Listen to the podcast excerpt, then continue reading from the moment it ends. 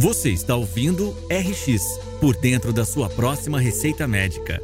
Um podcast da Universo Visual em parceria com o médico oftalmologista e design médico Paulo Schor.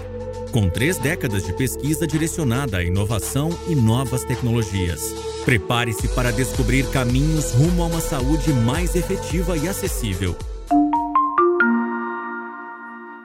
É um prazer ter você como ouvinte desse podcast.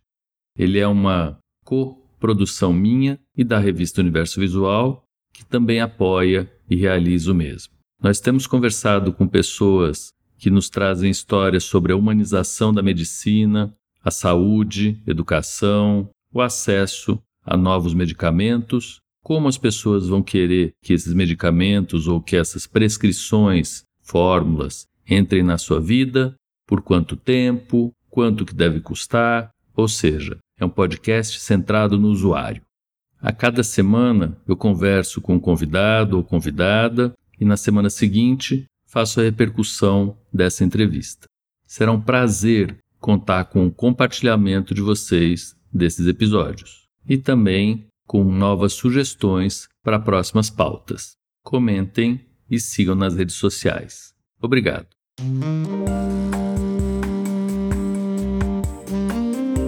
Olá, estou aqui para repercutir com vocês um pouco da conversa com Hugo Morales. E, como curiosidade, venho contar que uma semana depois do podcast gravado, eu fui à casa do Hugo e da Luísa em Curitiba, porque teve um congresso brasileiro de oftalmologia em Curitiba e eles fizeram um jantar na casa deles. E a preocupação do Hugo com o meio ambiente, com a saúde global, ela fica estampada quando no fundo da casa que eles construíram tem uma araucária típica do Paraná e que eles mantiveram, assim como outras árvores, num jardim de casa. Então, depois daquilo, eu me senti quase ridículo de ter perguntado para o Hugo o que, que ele achava de saúde global.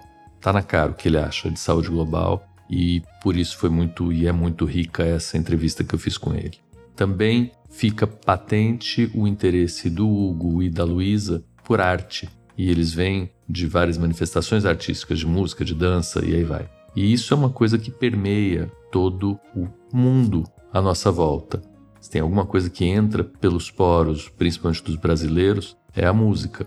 E a gente vê isso nos festivais, vê isso pelas ruas, independente da vinculação do time preferido. As torcidas todas têm seus hinos e a gente canta bastante no estádio de futebol, até quem não gosta de futebol. Então, essa ubiquidade que entra pelos poros, atravessa as paredes, é uma característica importante do brasileiro. Nós, a princípio, somos permeáveis a manifestações culturais e multiculturais.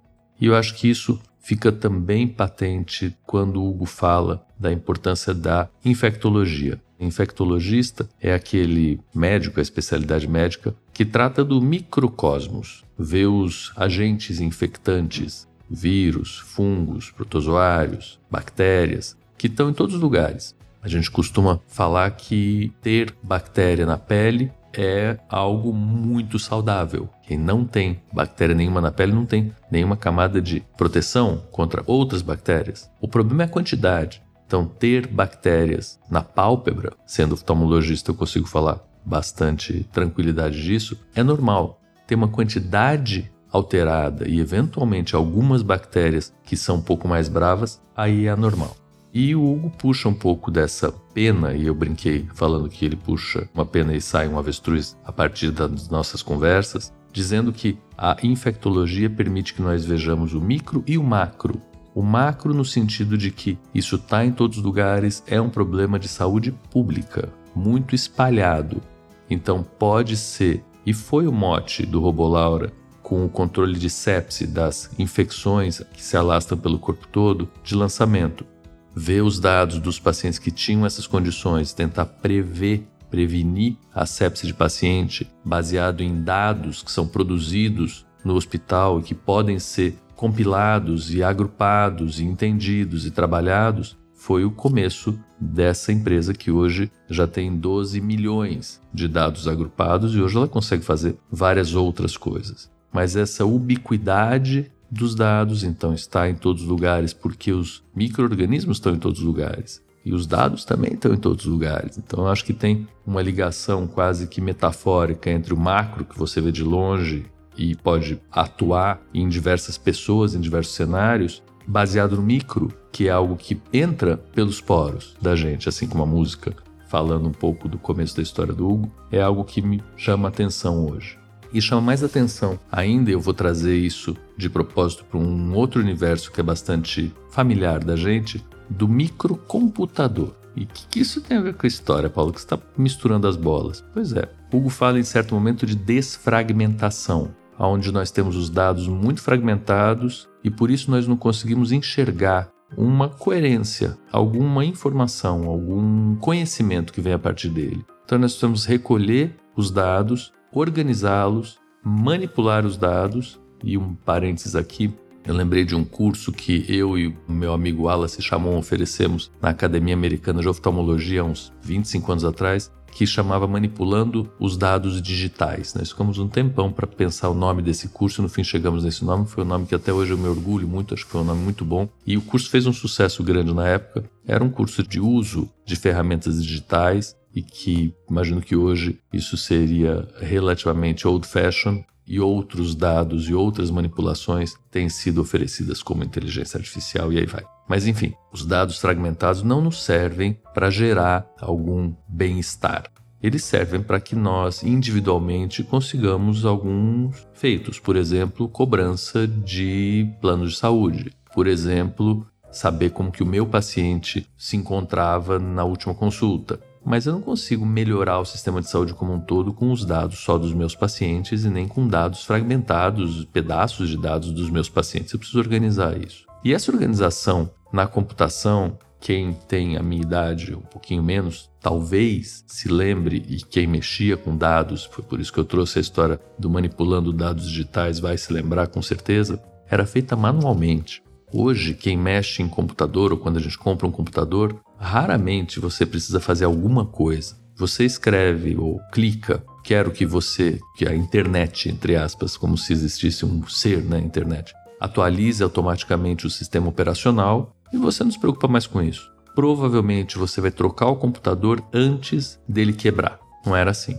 Antes a gente instalava os sistemas operacionais e nós desfragmentávamos os nossos discos rígidos dos computadores manualmente. Nós escolhíamos quais os setores que estavam livres, para onde iam trilhas do disco rígido, existia uma otimização do sistema. Olha que loucura. Aí começaram a aparecer ferramentas para fazer isso e o sistema avisava, depois de algum tempo, antes nem avisava, que era preciso desfragmentar o disco porque ele estava com uma má performance, a performance podia ser melhorada e nós sabíamos quais eram os locais defeituosos do disco rígido. Olha que loucura.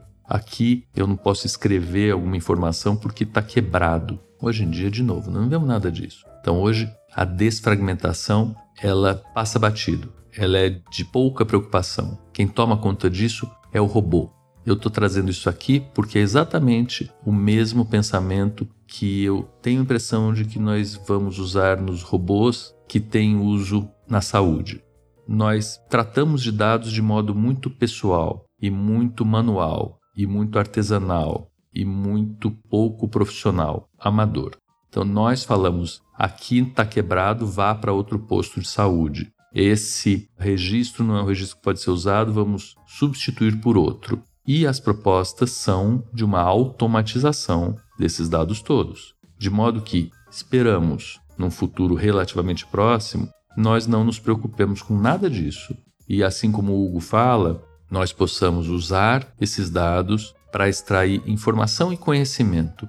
E é meio prosaico isso, né? eu quero extrair conhecimento de dados, mas é, é, verdade. Na minha cabeça, isso significa eu quero me livrar da função repetitiva, entediante, onde eu erro de manipular dado por dado e eu quero ver a conclusão final e aí eu quero manipular mentalmente esses dados. Eu quero entender o que, que eles produziram de informação e aí eu vou gerar conhecimento dentro da minha cabeça. Aí o ser humano ultrapassa a máquina de muito longe ouso dizer que nem há um interesse tão explícito de nós, seres humanos, produzirmos máquinas pensantes, máquinas decisórias, máquinas responsáveis. A gente faz isso bem. Só que a gente faz isso cada vez melhor quando a gente tem material para pensar sobre isso. Do mesmo jeito que as redes neurais não produzem bons algoritmos com maus dados, nós também.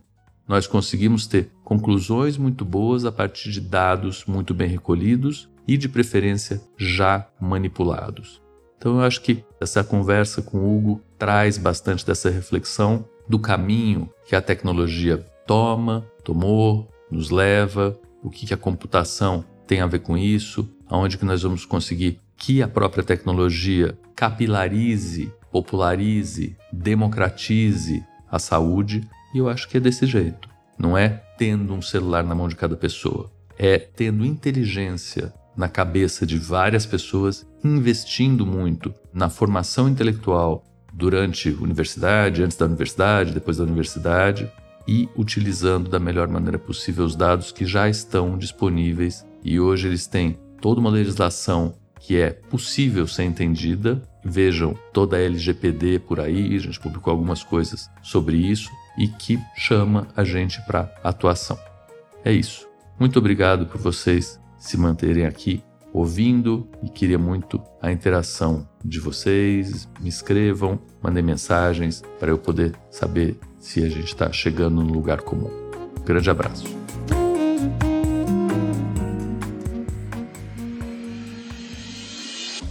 Você acabou de ouvir RX por dentro da sua próxima receita médica com Paulo Schor. Aproveite para se inscrever em nosso canal e acompanhar semanalmente as histórias e repercussões que serão apresentadas por aqui. Siga também as nossas redes sociais, arroba Revista Universo Visual e arroba Paulo Schor. Até a próxima!